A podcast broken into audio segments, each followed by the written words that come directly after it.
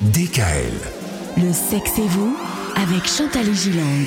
Le sexe et vous. Avec une question posée cette semaine, Chantal, romantisme ou performance sexuelle? On a commencé à parler du romantisme hier, il y a beaucoup de choses à dire sur le romantisme. Oui, c'est très intéressant. Et il y a une sorte de nostalgie du, du romantisme. C'est-à-dire? La tendance aujourd'hui, avec la libération sexuelle des femmes, fait naître un regain de nostalgie du romantisme chez les hommes. Les rencontres sur le net rendent parfois la sexualité anxiogène. Et les hommes en parlent beaucoup. Les femmes s'intéressent parfois plus au plaisir et aux performances qu'aux ingénues prémices de romance et de bisous dans le cou et qui laissent les partenaires euh, pantois, on va dire.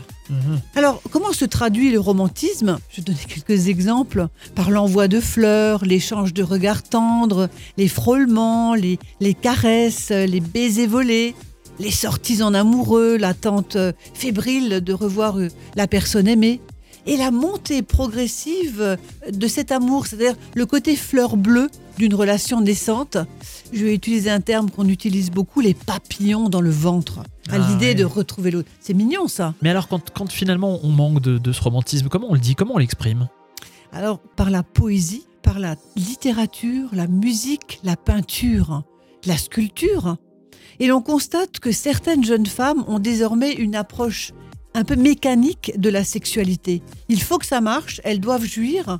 Je veux mon orgasme. Ah oui c'est peut-être et sans doute la raison pour laquelle la sexualité est devenue un peu anxiogène pour les hommes. Oui. Et c'est de ça qu'on parlera demain.